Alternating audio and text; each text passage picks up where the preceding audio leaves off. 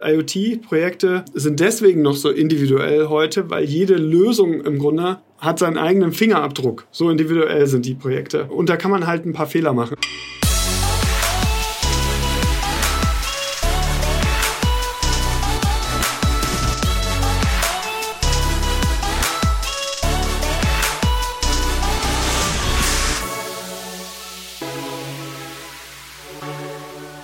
Robert Jenisch von IOX ist sozusagen eine outgesourcete R&D-Abteilung für Unternehmen.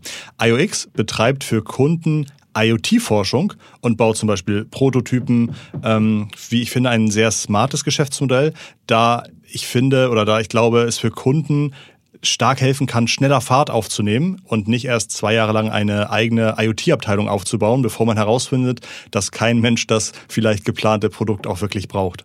Ähm, wir haben in den letzten Folgen viel über IoT gesprochen. Wir hatten Softwareentwickler, wir hatten äh, einen Datenschutzexperten, ähm, wir haben mit Plattformen gesprochen, die beim Digitalisieren in der Produktion helfen. All diese Podcasts findet ihr bei uns im Feed. Und ein Takeaway der Gespräche war für mich, Digitalisierung soll man nicht outsourcen. Also alle haben immer gesagt, digitale Themen rund um den Wertschöpfungskern müssen in-house in eigener Hoheit betrieben werden. Ich bin gespannt, was Robert dazu sagt. Falls euch der Podcast gefällt, empfehlt uns bitte weiter. Dazu einfach auf Podcast teilen klicken. So, Robert, danke, dass du hier bei uns bist. Ja, was macht IOX? Habe ich das einigermaßen richtig beschrieben oder macht ihr eigentlich was ganz anderes? Ja, Christoph, erstmal danke, dass ich dabei sein darf. Freut mich mega. Ähm, genau, also ja, die, das Intro war soweit gut, äh, ähm, aber natürlich sind wir alle auf einer Reise und ich würde sagen, das Intro hätte extrem gut zu uns gepasst, wenn wir gesagt hätten vor zwei Jahren. Inzwischen haben wir uns auch als Unternehmen weiterentwickelt.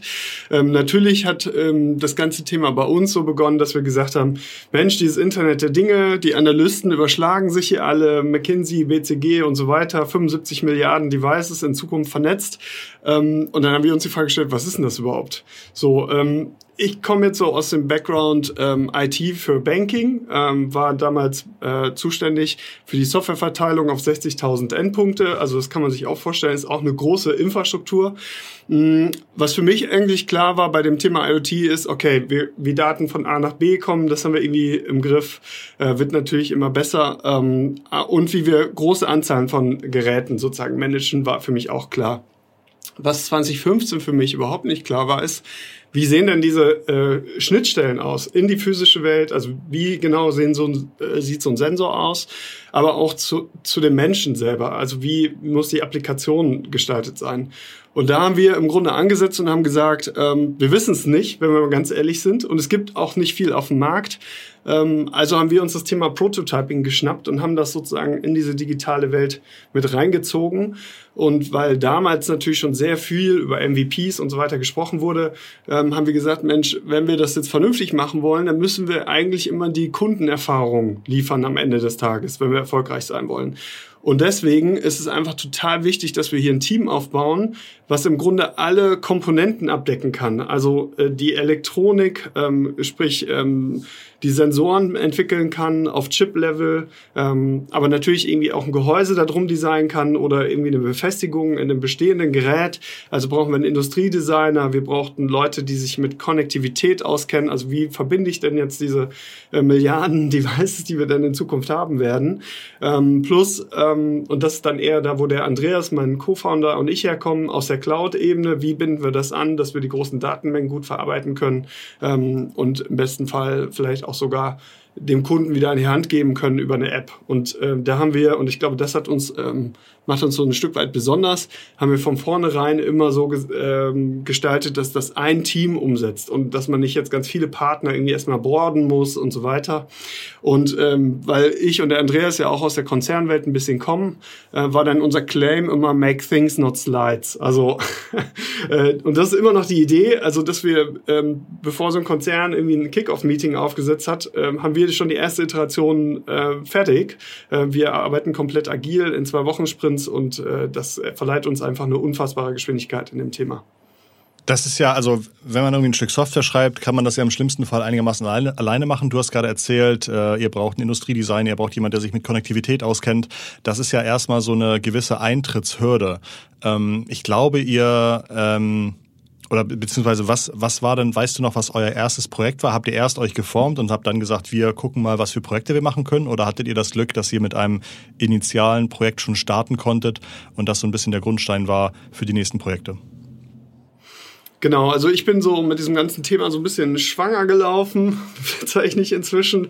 Ähm, also ich, ich, mir war klar, das ist ein Riesenthema und ähm, war mir aber auch nicht hundertprozentig sicher, wie wir es angehen wollen. Tatsächlich war die erste Idee ähm, zu sagen, okay, wir machen erstmal überhaupt eine Anlaufstelle hier im Rheinland, ähm, wo solche Entwicklungen stattfinden können ähm, und wollten dann hier im Startplatz auch ein, ein Maker Lab aufbauen. Das haben wir auch gemacht tatsächlich. Äh, da gab es so ein paar Vorläufer davon, also zum Beispiel in Berlin hatte Otto Bock ja dann auch äh, so ein Lab schon, so ein Space äh, finanziert. Das hat tatsächlich nicht geklappt hier bei uns. Was aber geklappt hat, ist, dass wir tatsächlich also die Maker, die waren nicht bereit hier zu bezahlen für die Lab-Nutzung oder nicht genug. Also das Businessmodell, jeder, der ein Lab betreibt. Okay, das heißt, ihr habt, ihr habt Infrastruktur zur Verfügung gestellt und habt gehofft, dass coole Leute kommen, coole Ideen umsetzen, daraus ein Netzwerk entsteht und man dann mehr miteinander machen kann. Genau, das war so die Idee. Ne? Ähm, und das sind aber, also habe ich dann gelernt, äh, ganz, ganz schwierige Businessmodelle. Ähm, also das kann man nur über Training und so weiter finanzieren. Aber wir haben das Glück gehabt, dass wir so die ersten Kunden kennengelernt haben, die ähm, im Grunde gesagt haben, Mensch, wir müssen hier was machen oder wollen hier was machen. Und einer der ersten Kunden war eben Henkel. Ähm, und äh, das ist ja ganz gut in Düsseldorf direkt vor der Haustür bei uns sozusagen oder wir bei denen, wie auch immer man das sehen will. ähm, und für die haben wir dann sozusagen die ersten vernetzten äh, Devices ähm, äh, mitentwickelt, äh, wo die dann sozusagen als Chemieunternehmen, das darf man, ist jetzt stark vereinfacht ausgedrückt, ja. aber sich als großer Konzern auf die Reise in die Digitalisierung gemacht haben. Ja. Und das war unser Glück. Und so konnten wir natürlich dann die ersten, ja. äh, die ersten Teammitglieder finanzieren. Und wir sind tatsächlich ähm, auch ähm, organisch gewachsen. Also wir haben alle Projekte, die wir zugesagt haben, sozusagen auch geliefert. Und ähm, das hat so zwei Bewandtnisse. Also wir haben, es hat uns immer daran gehindert, äh, irgendwo Geld aus dem Fenster rauszuschmeißen, ähm, was in einem Wachstumsmarkt also schnell passiert, meiner Meinung nach. Ähm, und so haben wir uns immer wieder fokussiert auf Dinge, die auch funktionieren am Ende des Tages. Das ist dann vielleicht auch jetzt eine ganz gute Stelle, nochmal zu erzählen, dass ihr ähm, gerade Neuigkeiten habt. Ja, genau. Also tatsächlich jetzt fast exklusiv, habe ich es ja gerade gesagt. Also wir haben gestern unsere aller, allererste Finanzierungsrunde abgeschlossen. Nach fünf Jahren. Und äh, ich nach fünf Jahren, mhm. genau. Also wir haben tatsächlich so lange gewartet, weil wir uns sicher sein wollten, dass wir was in der Hand haben, was, was, wo wir fest dran glauben, dass wir das als Produkt skalieren können. Und da schließe ich auch so ein bisschen der Kreis zu, zu deiner Intro. Also am Ende des Tages haben wir jetzt in fünf Jahren über 150 IoT-Projekte umgesetzt. Und ähm, natürlich gibt es da Komponenten, die sich immer wieder holen. Also wie man so eine Sensorik am besten Fall gestaltet, dass sie halt äh, stabil und sicher und energieeffizient funktioniert, hat zum einen Hardware-Relevanz, aber zum großen Teil auch eine Firmware-Relevanz, also die Software, die sozusagen auf dem Sensor läuft. Und das kann man sich so vorstellen, wenn in den 90er Jahren ähm, es viel darum ging, wie, wie wir PCs ausrollen und, und wie wir, was ist das für ein Betriebssystem auf dem PC, ähm, reden wir jetzt, glaube ich, in den äh, 2020er Jahren haben wir denselben Effekt eigentlich im Sensorbereich bei IoT. Also da werden wir auch eine Standardisierung erleben und eine Miniaturisierung. Ähm, und niemand würde ja heute auf die Idee kommen, sozusagen ein Betriebssystem nochmal neu zu entwickeln, außer die Chinesen vielleicht, die jetzt, glaube ich, anfangen, eigene Betriebssysteme nochmal zu entwickeln, um unabhängiger zu sein. Ja. Du hattest gerade erwähnt, 150 Projekte. Ich glaube, auf der Webseite steht 84 Kunden. Ähm, das heißt auch teilweise mehrere Projekte pro Kunde. Was sind so typische Projekte, die ihr umgesetzt habt? Du hast irgendwie Henkel erwähnt, aber was, was sind so Lösungen, über die du reden darfst? Ja, also ein typisches Projekt ist äh, eines, was wir mit Vodafone zum Beispiel umgesetzt haben. Ähm, schöner Use Case, also in den Kaffeeküchen war das Sprudelwasser leer, weil die Kohlensäureflasche leer war.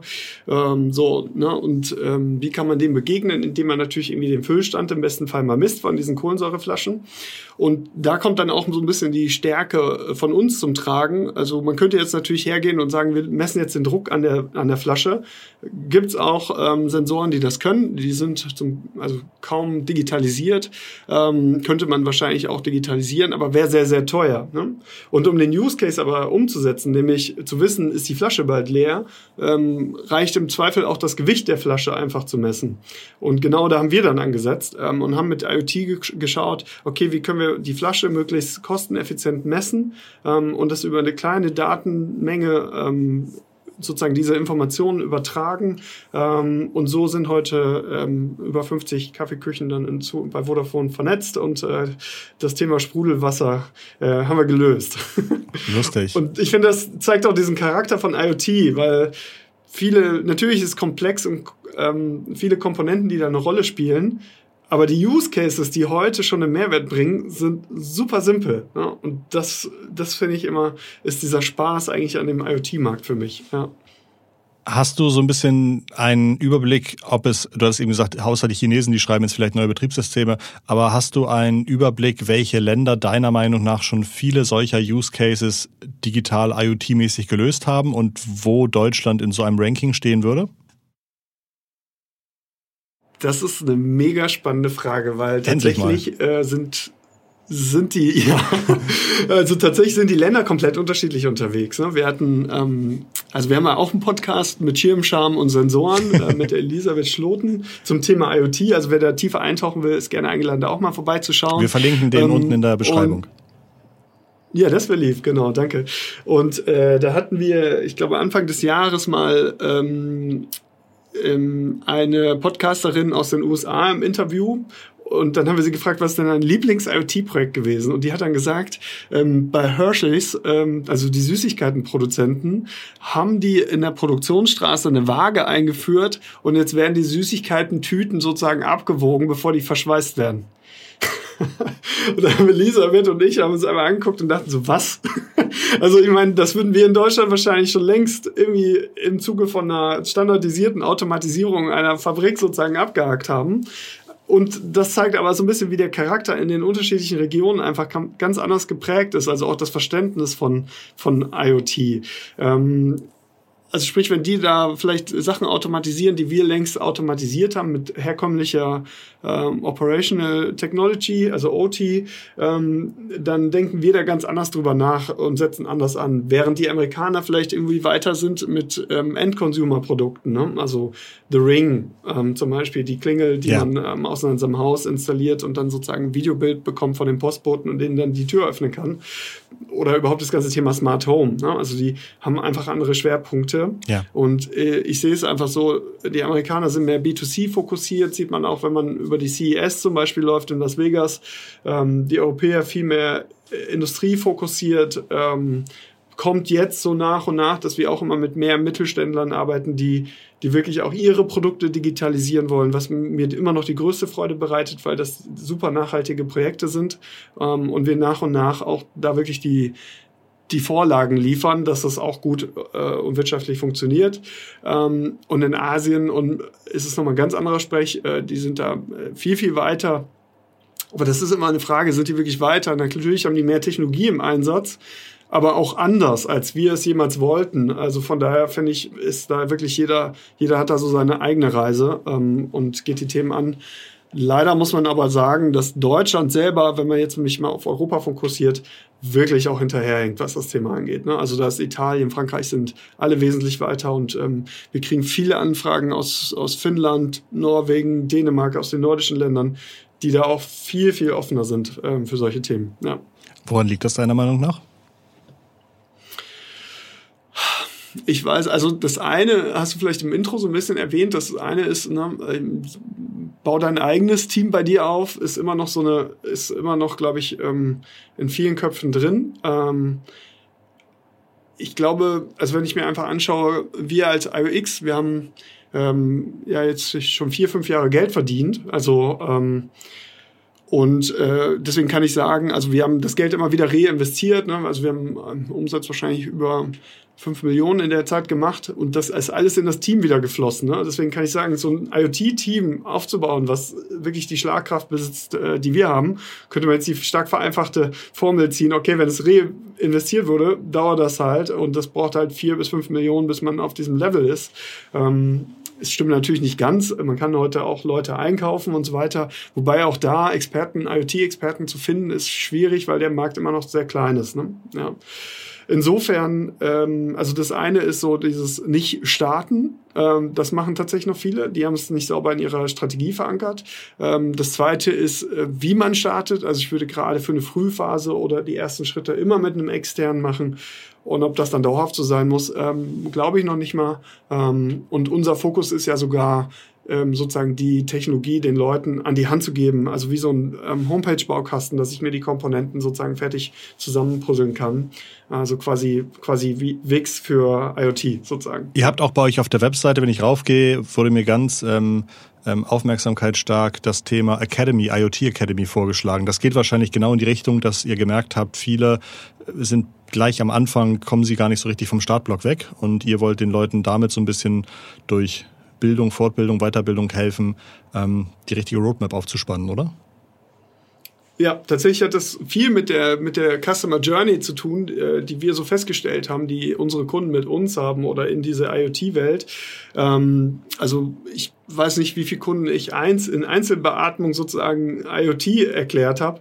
Und irgendwann habe ich dann letztes Jahr gesagt, Mensch, wenn ich das sowieso immer wieder einzeln erkläre, dann ähm, lasst es uns doch so machen, dass, dass die Leute sich strukturiert irgendwo informieren können und ähm, die Infos ziehen und äh, wir sozusagen alles, was wir wissen, dort ablegen. Und äh, der Content ist auch komplett for free, also äh, kann sich jeder im Grunde einloggen und anmelden und ziehen. Und ähm, tatsächlich ist bei uns auch. Sind das äh, Videos, so, sind das Slides? Was ist das? Genau, das ist äh, nee, Slides Text, machst du ja nicht. ist Genau. Ab und zu schon, aber wir versuchen es zu vermeiden. Ähm, Wahrscheinlich hast du auch deine, deine Investoren hast du auch gesagt, dir Investoren, I make things, not slides. Also go oder no go.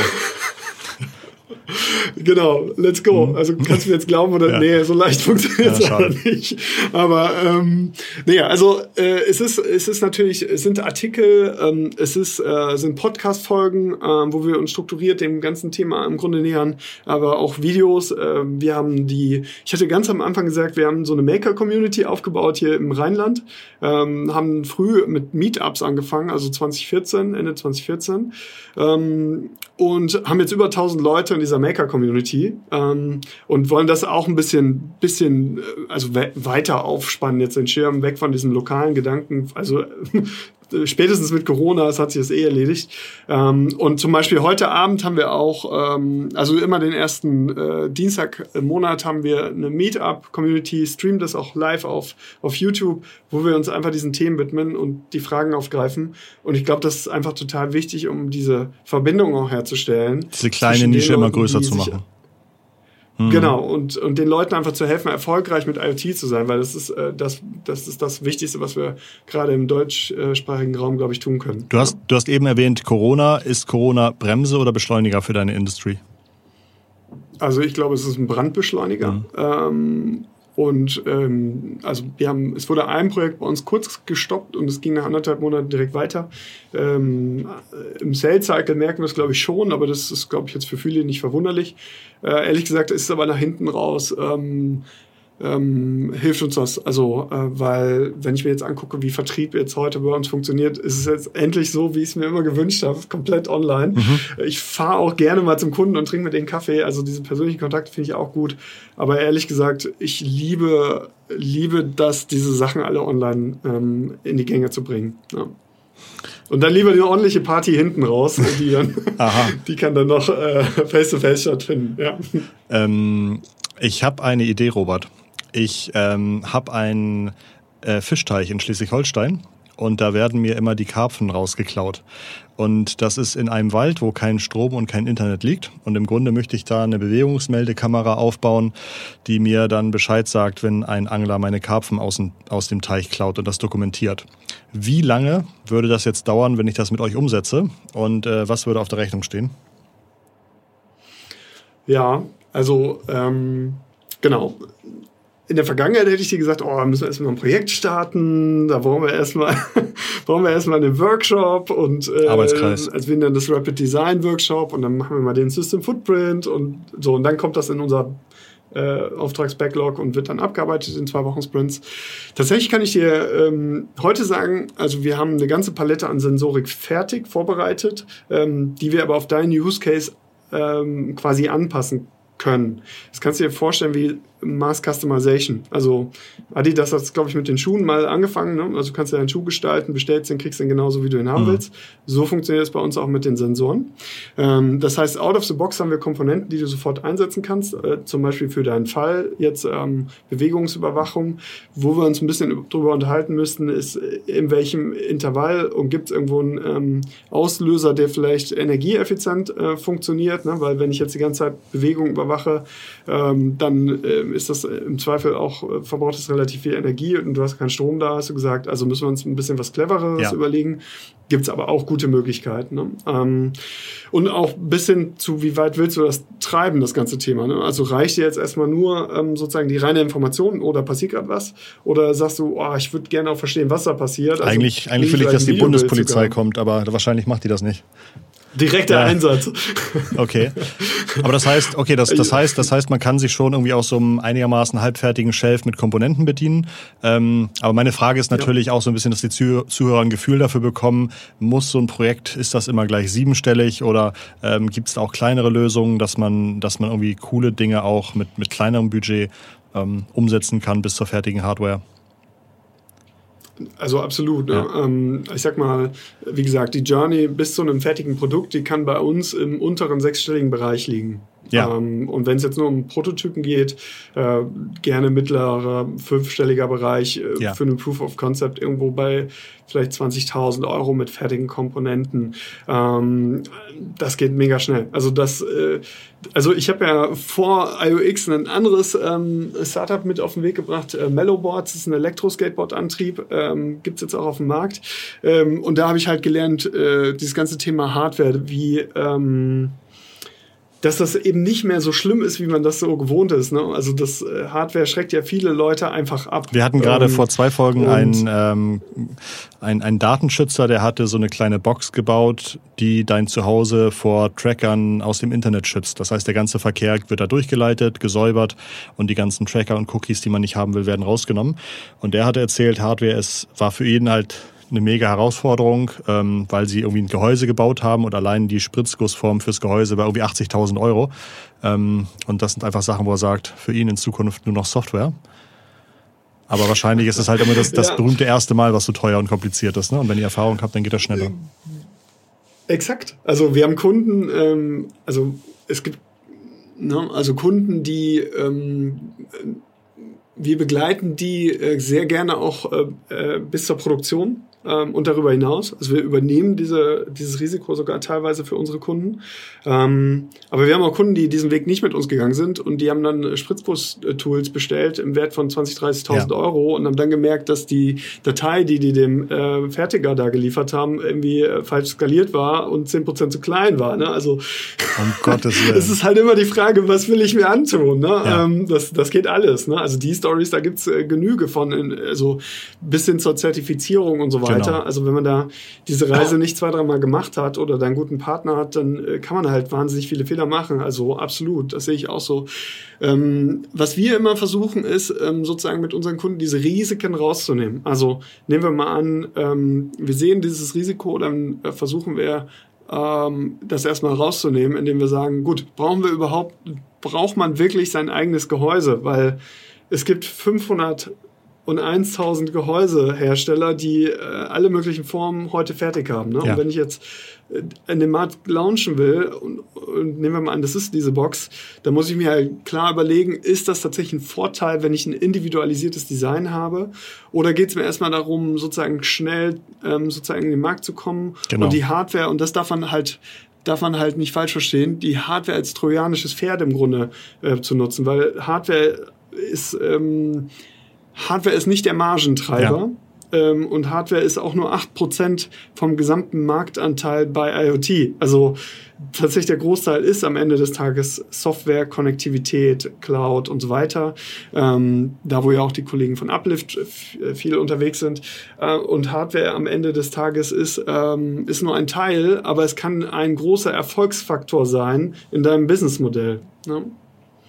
Genau jetzt hast du ja schon so ein kleines bisschen äh, ein, zwei Insights gegeben und das wäre jetzt irgendwie auch eine eine der nächsten Fragen gewesen. Hast du vielleicht als Takeaway für unsere Hörer nochmal die größten Fehler, die man bei IoT-Projekten gemacht hat? Also jetzt hast du ja schon in dem Beispiel des, des Cases gesagt, ist das wirklich der, der Value Driver? Ähm, was für weitere Fehler sind dir aufgefallen, die man bei IoT-Projekten machen kann?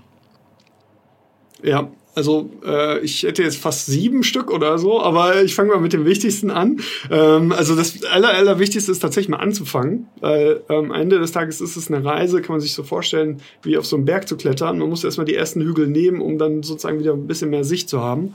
Und anfangen meine ich wirklich mit einer Strategie, also sich zu überlegen, was hilft es mir in meinem Business ähm, und das auch zu verankern. Viele verstehen da an der Stelle schon gar nicht, äh, dass IoT kann ein Umsatzwachstum, also ein Top-Line Growth bedeuten, kann aber auch Bottomline Saving sein. Und da muss ich mir schon ziemlich, äh, äh, also sollte ich mir klar sein, was IoT für mich tun kann. Ne? Also hilft es mir jetzt dabei, sozusagen meine Beziehung zum Kunden zu digitalisieren oder hilft es mir dabei, meine Pro Pro Prozesse effizienter ähm, zu gestalten? Und das sind tatsächlich zwei unterschiedliche Paar Schuhe auch wenn es am Ende des Tages beides sein kann. Ne? Also ein Tracker, der mir hilft, sozusagen zu verstehen, wo sind meine, äh, oder der äh, Mitarbeiter in der Mine hilft, sozusagen Alarm auszulösen, um dann schnelle Hilfe zu bekommen in einem medizinischen Notfall, kann auch dazu verwendet werden, um Prozesse zu optimieren. Da habe ich beides zum Beispiel. Aber der Top-Line-Growth wäre da sozusagen, oder der Mehrwert wäre da der, der erste Treiber.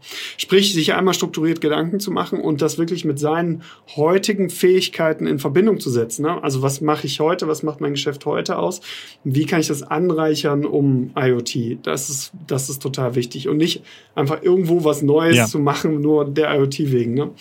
Ähm, genau, dann ähm, finde ich es immer wirklich wichtig, beim Kunden anzufangen, gerade bei IoT, weil IoT-Projekte sind deswegen noch so individuell heute, weil jede Lösung im Grunde hat seinen eigenen Fingerabdruck. So individuell sind die Projekte. Und da kann man halt ein paar Fehler machen. Also nehmen wir mal ähm, ein Device, äh, was jetzt auch äh, irgendwie von einem großen namenhaften Hersteller für, im, äh, für, für Autos entwickelt wurde. Das ist ein Gerät, das steckt man einfach in einen Zigarettenanzünder ähm, und das sollte Unfälle melden. Ne? Ähm, der, der, das hatte ich von meiner Kfz-Versicherung. Der Punkt, der dabei genau, ne? also die Versicherer ja. übernehmen das. Ähm, und der, die große, ähm, aber der große hemmende Faktor dabei ist, dass die nicht bedacht haben, dass die das, wenn ich es mit Bluetooth vernetze, mit meinem Handy, dass nicht jeder Bluetooth aktiviert die ganze Zeit und damit dieses die Gerät auch vielleicht nutzlos ist. Sprich, wenn man bei IoT nicht vom Kunden her denkt, dann kann man auch die Technologie nicht richtig für den Use Case ähm, designen. Und da dieser Designprozess ist das A und O. Ähm, und da sollte ich mich äh, wirklich mit jemandem zusammensetzen, der da eine Ahnung von hat, der zumindest versteht, welche Optionen habe ich. Ne? Also, und das, da reden wir über äh, im Grunde mal mindestens drei Dimensionen, nämlich das eine ist Reichweite, also von wo nach wo müssen die Daten übertragen werden. Also rede ich über sowas wie äh, Smart Home, wo ich das äh, sozusagen im Haus über Wi-Fi vielleicht zu einem Router übertrage. Oder rede ich über ein Device, was sozusagen die Daten ins Mobilfunknetz überträgt. Ähm, das ist das eine. Das zweite ist Energieeffizienz. Also wie, kann ich es an Strom anschließen? Perfekt. Ähm, aber ganz, ganz viele Fälle, da kann ich, habe ich damit keine Energieversorgung. Ne? Das heißt, das heißt, ich muss mir überlegen, ähm, wie kann ich das sinnvoll und nachhaltig mit Batteriespannung versorgen ähm, und so, dass der Business Case noch funktioniert, weil wenn ein Servicetechniker ähm, alle drei Monate die Batterien tauschen muss, dann äh, klappt das meistens ja. dann nicht mehr. Ne? Und dann haben wir noch eine dritte Dimension, Datendurchsatz, also wie viel Daten muss ich senden. Ähm, und ähm, wenn man damit anfängt und dann anfängt, das Device zu, zu modellieren und zu designen, dann kommt man bei solchen Cases raus, wie wir es jetzt bei Vodafone dann gesehen haben mit der Waage. Günstiges Device ähm, liefert den gleichen Mehrwert. Ne? Und das sehen wir ganz, ganz oft. Also ähm, you name it, Kühlschränke, ne? die wir nachträglich ausstatten mit IoT-Konnektivität. Natürlich kann ich so einen Automaten kaufen, der auch auf dem Bahnsteig steht, äh, für 8000 Euro.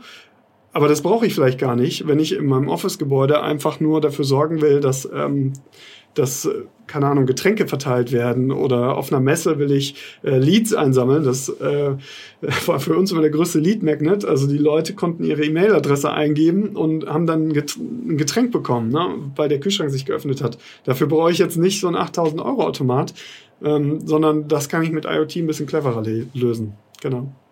Lustig.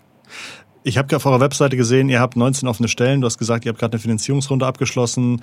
Wohin soll die Reise noch gehen, wenn wir uns in zwei, drei Jahren widersprechen? Ja, also wir sehen, ähm, wir sehen uns in zwei, drei Jahren auf jeden Fall viel mehr in diesem ähm, äh, Baukastenprinzip. Also äh, ein Kunde kommt zu uns, ähm, die, die oder startet vielleicht sogar mit uns, mit unseren Partnern schon durch und kann sein IoT-Device ähm, selber customizen ähm, und bekommt sozusagen das fertige Device in sehr, sehr kurzer Zeit. Also wir haben mal irgendwann damit angefangen zu sagen, from idea to prototype in 30 days. Also ich würde gerne dahin kommen, from idea to product äh, ja. in 30 days. Ähm, wow.